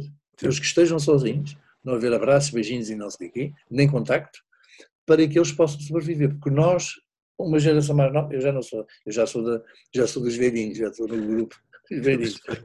Tá não podem contactar. Mas eh, eu, eu esqueço disso sempre. Mas depois, os mais novos, de facto, têm uma grande probabilidade de sobrevivência, percebes? Sim, porque sim. a doença não lhes dá da mesma forma. Então, tu, é... tu, tu, aí, apesar, apesar dessa questão da, da, curva, ainda não vês retoma nenhuma económica, nem, nem nada disso? Uh, não, não, não, retoma não. Uh, aqui em Singapura não tenho, ainda não consigo fazer uma avaliação do antes e depois, porque cheguei agora, não é? Percebes? Estou aqui há um mês e tal. Uh, mas toda a gente diz que há, uma, há um, um decréscimo de, de negócios, principalmente no núcleo, na zona central da cidade, naquilo que eu conheço que é Dempsey, onde a gente vai estar, que é uma colina, é, é uma espécie de um restelo, onde vive malta com eh, as embaixadas, a malta com. que estão aqui, aqui há dois, dois meses e meio de expatriados em cinco milhões e meio. É, um, é, um, é muito. Uhum. E essa malta, obviamente, tem mais, tem mais dinheiro, são mais bem pagos, vivem nesta zona da cidade e frequentam Dempsey. Dempsey só chega-se ali à porta da Tuga, ao olho, assim, podes, vender, podes ver assim nove Porsches, sete Ferraris, não sei o quê, todos os dias. Percebes? Então, percebes que aquilo é um sítio uh, high-end. Okay. Uh, e ali, porque é também ao ar livre, uh, são pavilhões militares que foram abandonados, são património e tudo, uhum. há espaços e por isso as pessoas estão ao ar livre, não se, eu não vejo decréscimo de negócio, percebes? Mas não vejo, ali não vejo. vejo tem tudo cheio, tudo a bombar. Manhã à noite, das 8 da manhã, começa logo, percebes? Há quem abra às 8 da manhã.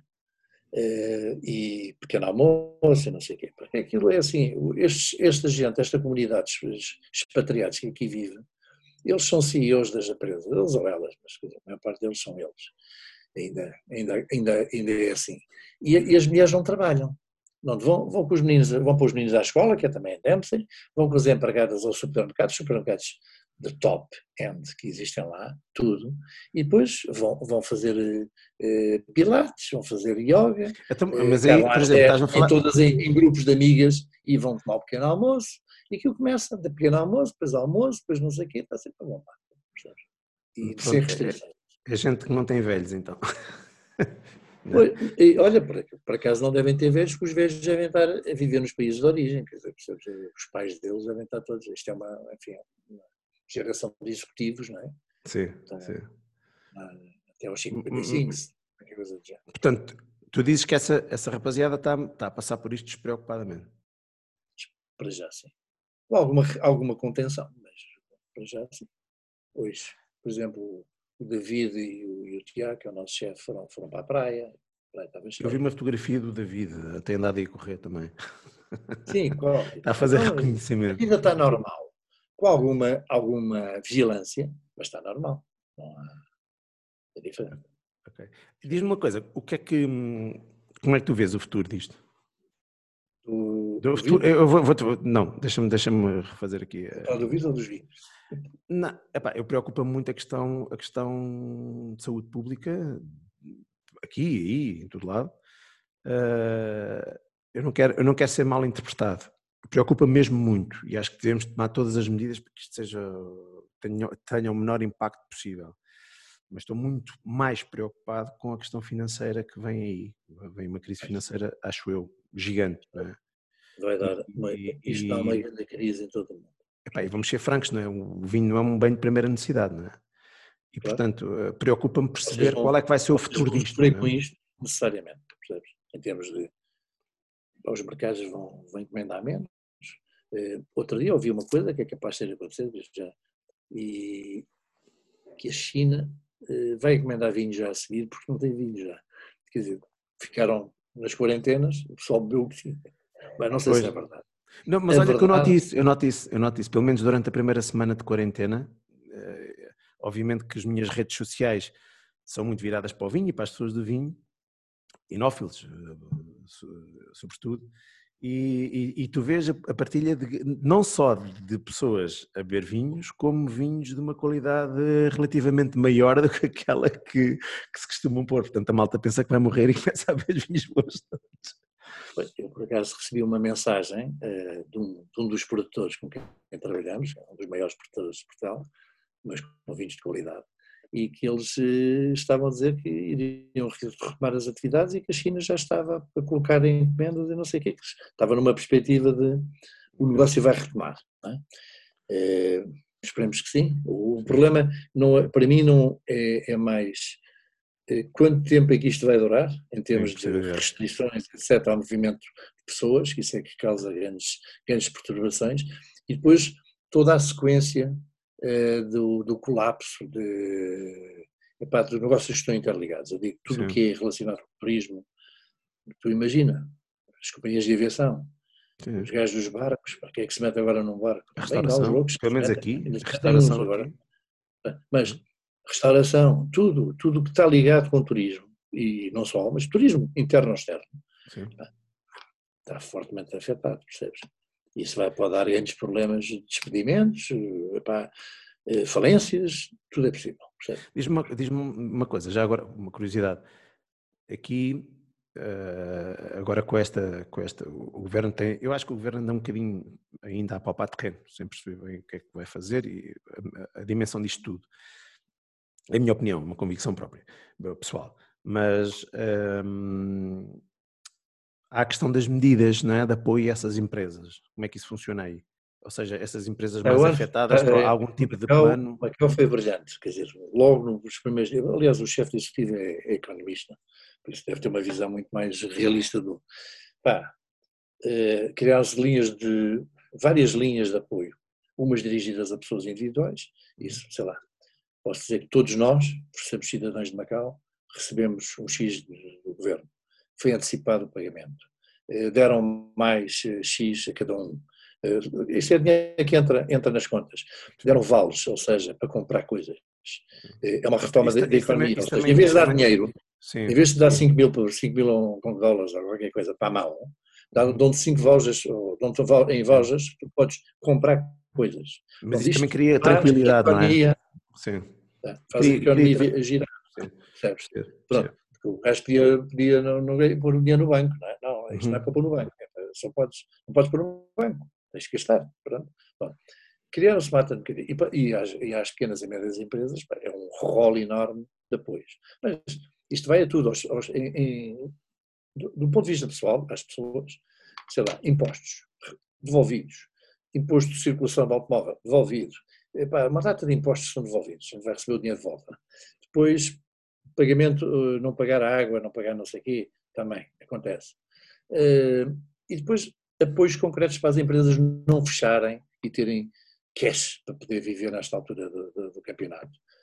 linhas, mas linhas fortes, quer dizer, que a gente pode ter e buscar 2 milhões de patacas, uh, Hong Kong dólares, epá, 200 mil euros, a custo zero durante X anos, percebes? Bom, eh, mas é assim, são mais ou menos um pacote. É, é parecido, é parecido. Medidas parecidas com as nossas, não é? Portanto, adiamentos Sei que em Taiwan, depois, estive a falar com a Candy e nós, nós em Taiwan também estamos a. Isto caiu de tal maneira que a gente estamos a, estamos a ganhar, estamos a, não, estamos a perder dinheiro. Sim, sim, claro. E ela está preocupada e teve a ver, e agora eh, o governo de Taiwan também lançou medidas eh, para as empresas, mas vai-se buscar um milhão e meio eh, praticamente jornada e facilmente. Dizer, não tem grandes papéis, é só preencher, candidatar-se e tal, e tem. Então, são medidas que vão ser reais no terreno. Aqui em Singapura não sei bem, não, não estudei, mas sei que há coisas também do género em, em uhum. massa. Macau foi exemplar, mas Macau tem dinheiro, atenção, é preciso dizer Sim, isso. Claro. Macau tem muito dinheiro dos casinos, não é? Tomaram medidas, mas podiam não tomar, mas tomaram. Não é? Têm dinheiro, mas tomaram, pelo menos gastaram com, com o povo de que trata, não é? E, e, há, e, há, e há uma coisa é não ter, outra coisa é, é, é, é não, por exemplo, não, não, não, cobrar impostos, quer dizer, uma série de medidas que eles, que eles tomaram pá, que, ajudam, pronto, é evidente, e que podiam, penso também, algumas dessas podiam ser tomadas em Portugal facilmente, mas não sei. Estamos, eu acho que estamos numa fase ainda de perceber o que é que isto vai ser antes de tomar as Mas eles, eles, pensavam que isto não ia acontecer em Portugal, não chegava aí, Mas não foram os únicos, os italianos fizeram mesmo. Não tiveram muito tempo de necessidade de programar nada. Lá, se reparares, os brasileiros e os, e os, americanos continuam a dizer que não se vai passar nada e já se está a passar, não é? Portanto, isto vai ser uma calamidade brutal, não é? Depois vai afetar tudo em catadupa, não é? Porque esta história de esta globalização dos mercados também faz com que as coisas também não sejam, enfim, Olha, nós temos que começar a fechar isto, já vamos com um bocadinho mais do que uma hora. Um, e o tema realmente Tuga é Singapura, queres falar alguma coisa? E o quê? Tuga Singapura. Tu, é, quero? Fala-me, fala-me, fala-me disso. Vamos, vamos a ele. Fala-me disso. Aliás, isso é o motivo da conversa. A abertura de um Tuga Singapura era uma coisa, foi uma coisa completamente inesperada para mim, posso dizer. Eu vou dizer assim, foi finais de maio, um sábado à noite, recebo uma mensagem no meu Facebook, do Tuga, uma senhora a pedir para ter uma reunião comigo no dia seguinte, porque se ia embora à uma da tarde. Isto era um domingo. Eu pensei, não sabia o que era, eu pensei que era arquitetura, qualquer coisa. Estou sempre nessas esperanças. E, e combinei um encontro no Starbucks e lá fui ter com a senhora. Ela apresentou-se, tem um cartão do Supermarket Company. Esquisito, supermercado, vou projetar um supermercado. Bem, e, e, pronto, mas na apresentação foi logo muito, muito, muito frontal e disse: Olha, eu queria dizer que estive, estou aqui de férias com o meu marido. Há três, tivemos aqui uma semana, depois o marido apareceu meia hora depois. Fomos três vezes ao seu restaurante e gostámos imenso. Fantástico o conceito e tudo mais. Bem, bem ok. E depois de chofre. Já uma vez pensou abrir um, um novo tubo? Eu disse: Não, e, sinceramente não. E pensei em abrir, também não. Fui muito, muito porque aquela coisa, nunca isto é um restaurante, eu só tenho, eu tenho um negócio de vinhos, aquilo é para disfarçar, não é? E, pronto, e ela, continuámos com a conversa, mas perguntou muita coisa, como é que eu mandava os vinhos, se comprava localmente, seria o que eu ia buscar a Portugal, eu contei-lhe tudo mais ou menos, assim breve, o que é que fazia, o meu modelo de negócio e a formação e, e, e como é que eu via eh, que isto não podia ser um restaurante com. Não era um restaurante, aquilo era uma loja de vinhos, por isso tinha que ter uma grande diversidade, representar um país inteiro, que é, que é aí que se faz a afirmação, de fazer o branding de Portugal em primeiro e não o branding individual de cada um. É. Isso vem atrás. Uh, chegou ao fim, então, e, uma, e, uma, e um franchising. Eu disse, ainda menos.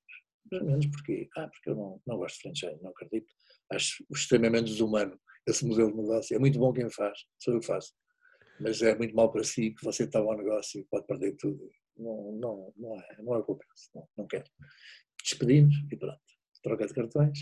Bem, durante um mês, a senhora bombardeou-me todos os dias com perguntas, não sei o quê. Começou a fazer cócegas. Virei para cá e disse, oh, acho que a gente, vamos até Singapura, no fim de semana, passar lá um tempo, ver quem são eles, o que é que têm, não sei o quê. E assim fui. Fomos para Singapura e, e, descobri que a senhora tinha, afinal, negócio de restauração. Supermercado é um nome que ela deu, porque aqui os restaurantes destes high-end têm sempre o conceito de ter um supermercado lá dentro, dá umas coisinhas e tal. E por isso foi aí que eu percebi o que é que ela é. Ela dedica-se a isso e um bocadinho também ao lifestyle, mete arte, exposições dentro, dentro do espaço, etc. Mas, eh, pronto, vim, vim visitá-la, conhecer o que é que ela ia, fiquei com uma boa impressão, uma estrutura muito mais profissionalizada do que a minha, eh, um bocado familiar, registro familiar, negócio, etc. E, e fiquei muito bem impressionado. A causalidade disto tudo, que é engraçado, é que isto foi no 10 de junho, nunca mais me esqueço. Uhum. E, e, nessa, e nesse dia eh, encontrei aqui quem? O, o David Marques Ferreira, David. Diretor comercial do, do Mochão, e, e, que estava aqui, na qualidade de vender vinhos do Mochão, esse dia. Ah, mas vê uns copos à noite e tal. Ele pergunta-me assim um bocadinho o que é que eu estava cá a fazer, eu contei-lhe a história que te contei agora a ti, ele disse, é pá, mas isto vai avançar? Pá, não sei, não sei, ainda não sei nada, eu estou aqui a pensar o que é que vou fazer. E ele, e como é que a gente podia trabalhar? Porque eu também fui convidado para ficar cá, estava com vontade. Epá, não sei, olha, não sei. É assim um bocado difícil, que acho o que, eu vou, o que eu vou fazer para ela, se calhar é o que tu podias fazer de onde? Como é que a gente tem espaço para os dois? Mas eu gosto muito da vida, pá, pronto. Mas ela tinha assim. convidado ele ou tinha sido outra empresa? Não, ela nem conhecia ele. Ah, okay, eu é que eu encontrei cá. Entre mim e o David. Encontramos, conversa, o que é que estás a fazer? Sim, como é que a gente podia juntar-se e fazer qualquer coisa juntos? Ah, não encontrávamos nada que pudéssemos, porque ele, ele, ele, ia, ele ia fazer, quer dizer, o meu papel na altura, estava eu a pensar, era fazer a ponte com Portugal. É o que ele uhum. pode fazer também, quer dizer, somos dois, como é que a gente pode partilhar? Bem, e, e saímos assim. Entretanto, foi na altura em que eu fechei, resolvi este ano, ao fim de quatro anos, eh, eh, o ano passado, aliás, 2019, eh, fechar o restaurante durante 10 dias, pegar na malta toda da Tuga, os meus funcionários todos, desde, desde cozinha ao pessoal de sala, e vai tudo para Portugal para ganhar amor à camisola. Os chefes tiveram, uh, pá, tiveram imensos restaurantes de chefes famosos, mas fomos, havia, houve programação através do, do, do, do Luís Pato também. Fomos às escolas de, de, de, de hotelaria, eh, onde se faz formação na área da, cozinha e onde, onde tivemos um dia inteiro, por exemplo, tudo a fazer team building, toda a gente a cozinhar e não sei o que, foi uma coisa fabulosa. Hum, bem, e nesse processo eu resolvi convidar a minha atual sócia aqui. Falei para a senhora e disse, olha, vou levar esta malta toda. Era uma boa maneira da gente se conhecer um bocadinho, vez connosco. Porque nas viagens, epá, sabes, estamos a viver 24 horas, a gente descobre os bons e os maus. Não é? Sim, sim, sim, sim. Fricçãozinha do cansaço. Assim. Era uma boa maneira se a gente se conhecer, porque eu disse, é os sócios já sou muito velho para ter sócios. Para ter sócios. Bem, e, e, pronto, e ela veio, aceitou, veio, gostou imenso, chegou ao fim e perguntei-lhe ao sul, então, e agora, ainda queres ter um, fazeres um tudo? E ela disse, quero. Bem, então, olha, vou pensar o que é, que, é que te proponho. Fui-me embora pensar e tal. E, e, basicamente a minha proposta para ela foi um bocadinho simples. Eu achei que não, não queria continuar, não queria ser sócio, queria montar um negócio em que eu dava uma consultoria técnica, ela queria ter um nome Tuga e eu disse, então olha, nome Tuga eu ainda não tenho, não estou preparado para franchise, nem quero, mas podemos arranjar aqui um, um modo faciente qualquer entre nós. E tu podes ter um Tuga se tiveres um chefe português, trabalhar sempre vinhos, eh, comida portuguesa, nunca, não há outra culinária aqui dentro. Eh, trabalhar só com vinhos portugueses e produtos portugueses. E tens de ter aqui um sommelier português, porque eu não vou estar aqui o tempo todo. Ela aceitou e assim caminhámos. Até que ela, de repente, faz uma contraproposta. Ah, eu recebia, a minha proposta era: eu vou trabalhar para ti, vou negociar com as empresas em Portugal, produtos portugueses para trazer para cá, vinhos portugueses para trazer para cá, e sou pago por ti, não sou pago por eles. Eu não trabalho para eles, eu não recebo dos dois lados, só recebo, recebo de ti, que trabalho para ti. E por isso vou-te cobrar uma comissão que temos que acordar. E nunca acordámos nada, entretanto. Porque isto depois virou, não é? Mas não, não, foi assim que o negócio começou. E ela faz-me uma contraproposta e diz assim: então eu gostava que tu fosses diretor da empresa, ofereço sociedade, já que já sei que não queres ser sócio, não queres pôr dinheiro, porque a gente não se conhece, eh, ofereço sociedade na empresa, dou-te um X de capital, eh, de, de, de, societário, e ficas com estas funções todas. As funções era fazer tudo. Pronto, tudo, completamente. Ah, e aquilo na altura foi assim, olha, esta é esperta. Eh, está-me a pôr ela há um anzol a mim, quer dizer, está-me a agarrar. E, foi quando eu, ah, e dava um ordenado, eh, pagavam um ordenado como ser diretor, não pagavam. Sim. E eu disse-lhe a ela, olha, tive aqui a pensar, pensei dois dias, e disse assim, tenho um gajo meu amigo, em Portugal, já não devido, um gajo que é melhor que eu, por estar aqui, sabe tanto ou mais que eu, e que sei que tem a mesma, a mesma visão de, de, de como vender os vinhos portugueses e, e, e, tem esta Portugalidade que a gente aqui tem um bocadinho de viver, viver fora, ele também vive muito fora já.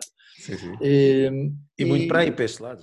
Fiz-lhe a proposta e sabia que ele queria vir pagar e disse, olha, a minha proposta é esta, não me pagas nada antes. Não tens que arranjar um sommelier, já poupaste dois ordenados e vamos investir neste senhor que eu acredito que é quem pode pôr este Tuga a andar como deve ser. E, e, não estou a dizer isto por ser naivo, não quer dinheiro, não, este gajo vai-nos trazer mais dinheiro do que o que me estás a pagar, é só o que eu penso. E assim foi. Pronto, resumidamente, é a história do Tuga e do arranque do Tuga.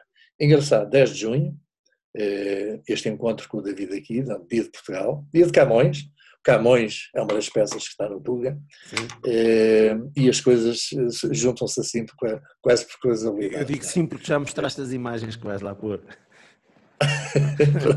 Epá, é, e assim vai, entretanto descobriram-se coisas engraçadíssimas. Eu andava muito preocupado para arranjar uma relação de Portugal com Singapura. Na história. Tudo tem, tem histórias. Os vinhos têm histórias, as comidas têm histórias. E a nossa história de Portugal também, na Ásia, tem, é uma grande história. É? Mas o que é que estiveram que os portugueses ou estiveram ou não tiveram? E de facto, durante muito tempo a gente pensava, havia sempre, há sempre os padres. Os padres andaram sempre, vinham sempre nas nossas caravelas, vinham sempre os nossos padres. Né? A missão era mista e trazia sempre padres atrás. Normalmente jesuítas. E eu sabia que havia um jesuíta, e, aliás, o São Francisco Xavier esteve aqui num barco e escreveu uma carta para o Papa, para Roma, e não sei o que no barco, mas parece que não saiu do barco, era muito frágil essa história. De repente, o meu amigo Vítor Hugo eh, Barreiros, que faz a parte gráfica toda do Tuga, que é um história, também é um investigador de história portuguesa, é um apaixonado dessas coisas, manda-me de repente uma mensagem e descobre que, então, que um dos oito fundadores de Singapura é um português. Um fulano que eh, esteve em Macau, eh, no tempo do ouvidor da Riaga, eh, no tempo em que os miguelistas se conflitaram com o Pedro, é? a guerra entre dois irmãos pelo trono de Portugal, e ele escolheu o lado errado. Mas estava em Macau, Macau estava muito distante, eram meses de viagem até Macau. Sublevam-se, fazem uma sublevação, tomam o poder, eh, prendem, prendem o governador e ficam a governar Macau à revelia do, do, do, do rei durante oito meses, ou que foi. Até que o rei manda uma, uma, uma, missão militar a partir de Goa, que era a central mais, mais perto daqui, a ir a Macau, prendê-los e trazê-los para Goa para serem, para serem enfim, postos na prisão. E assim foi. Ele foi preso, com mais um padre, que depois também entra na história, porque o padre foi quem trouxe para aqui o catolicismo e a religião católica. E, e este senhor, que é o Dom José de Almeida, eh, vem no barco preso e chega a Calcutá, que era neste, na altura uma, uma, uma, uma inglesa. Ele conhecia o Raffles, porque ele era um homem de negócios, já andava aqui no Estreito há muito tempo, já tinha comprado propriedades aqui para vender, na, na perspectiva de, só única de comércio de, de, imobiliário, e estava a construir uma casa, até aqui, na zona em que é Singapura. E o Raffles ajuda a fugir. Fogem eles e fogem todos. Todos que vinham no barco, tudo para ser preso. Saiu tudo aqui em Calcutá. E ficam sob a proteção de Inglaterra.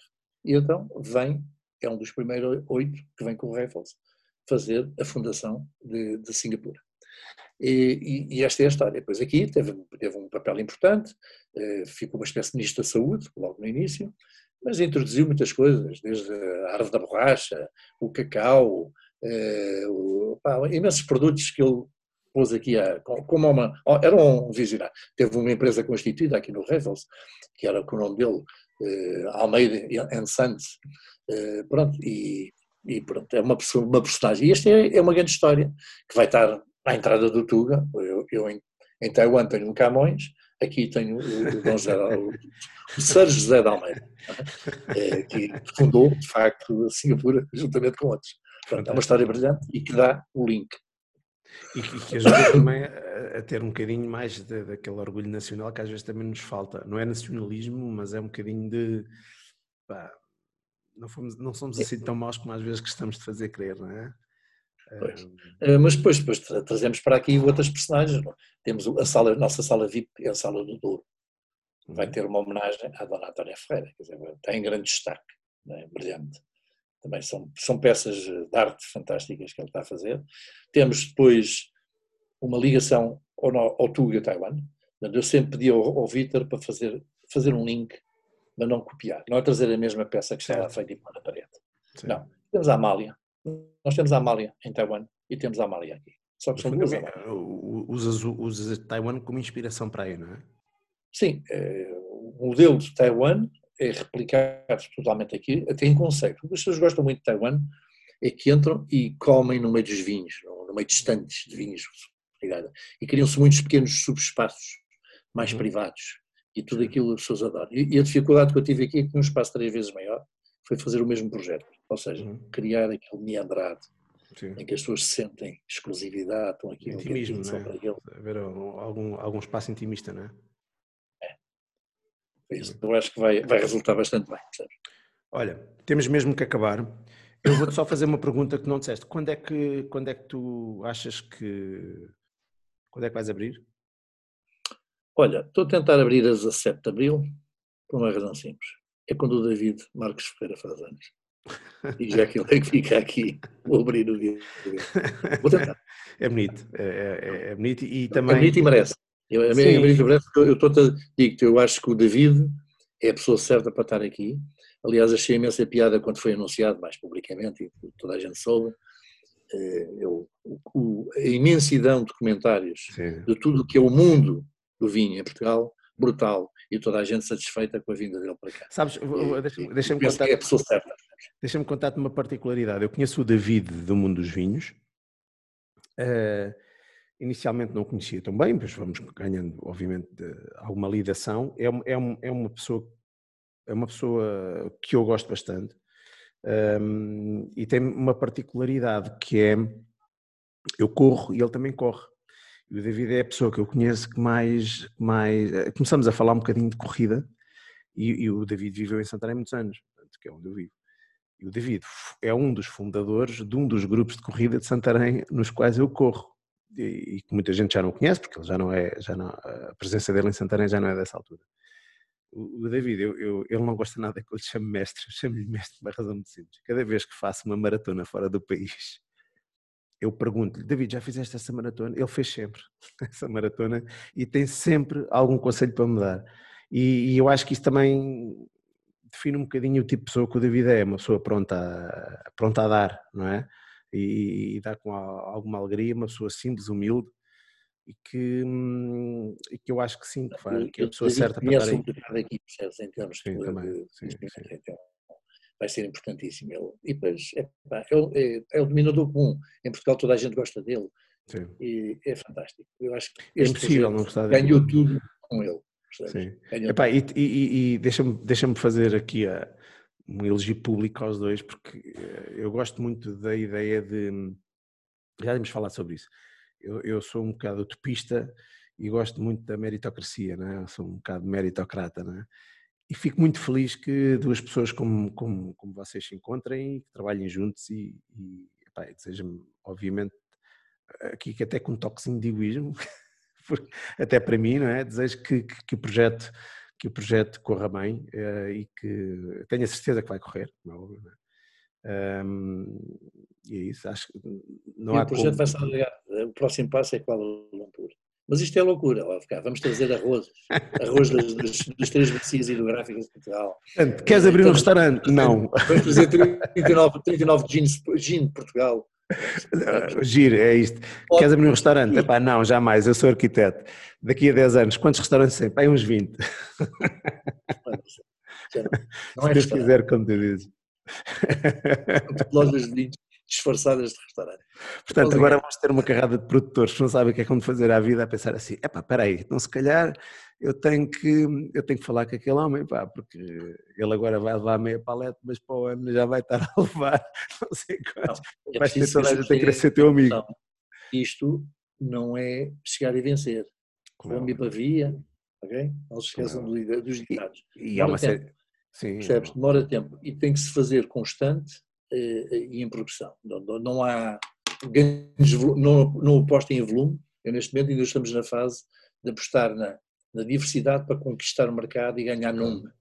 Ganhando nome, faz-se volume. Sem nome, não haverá volume. Mas sabes uma coisa, agora... agora... Há, há vendas esporádicas, esporádicas. Há um gajo que cobra, não sei depois deixa de comprar desapareceu. Sim. Que é o que acontece muito nos mercados deste ano. Mas sabes, por exemplo, para mim, eh, ter clientes, do ponto de vista negocial, ter clientes como tu, acaba por ser muito mais interessante. Porquê?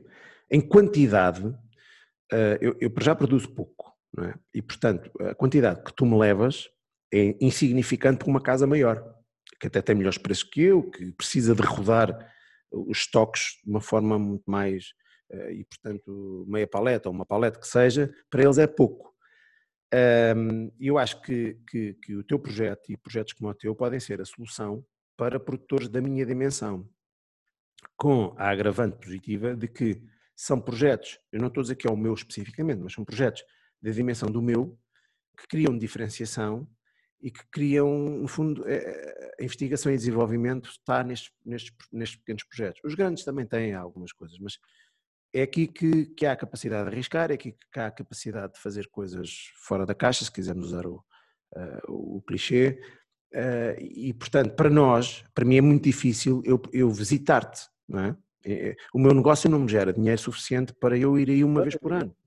Uh, e, portanto, ter um cliente que, que me leve pequenas quantidades uh, do, do, vinho para determinados mercados é extremamente interessante. E, portanto, se calhar, clientes como tu, que podem não interessar a, a, a produtores muito grandes, uh, são fundamentais, se calhar, para produtores como nós. E também, por isso, também te agradeço essa, essa oportunidade que acabas por me dar a mim e a outros como eu. acho que ninguém tem que agradecer nada, porque é assim, eu, é um orgulho que a gente tem trabalhar com, os, com, com, com, quem faz vinho em Portugal. Está-se a fazer vinho fantástico, é isso que eu estou a dizer. Sim. E por isso é um orgulho e acho que vocês merecem tudo e mais alguma coisa. E está-se a fazer coisas muito boas nas áreas também em Portugal. Por isso é que eu digo, isto também se alarga uh, à, à, zona gourmet, mas gourmet, estamos a falar sempre de coisas boas, não é? Não, não vamos trazer para aqui arroz normal, é o arroz de qualidade, percebes? Que existe e outras coisas. É? Olha, assim em jeito de, de término, uh, obviamente não podes escolher o meu vinho e se agora pudesse estar a beber um vinho, qual é que estarias? Não podia ser o meu, porque senão também parece que eu estou aqui a fazer publicidade e não é bem esse o interesse. Escolhe um. Olha, é difícil de escolher porque eles têm, é, há, há, tanta diversidade e tanta coisa boa uh, nessa diversidade eu às vezes tenho dificuldade em, em fazer uma escolha. Eu, eu, também, calma, também não estou-te a perguntar qual era o, único, o último vinho que tu ias beber na vida. Não, não, não. Ou só podias beber. Era agora, agora apetecia estar Olha, mas há um vinho que ainda me deixa marca porque se esgotou muito rapidamente. E agora vem, graças a Deus. É um Cabernet Sauvignon do, do, do, da Quinta do Mouro. Okay. Esse faz-me aqui bater aqui as válvulas.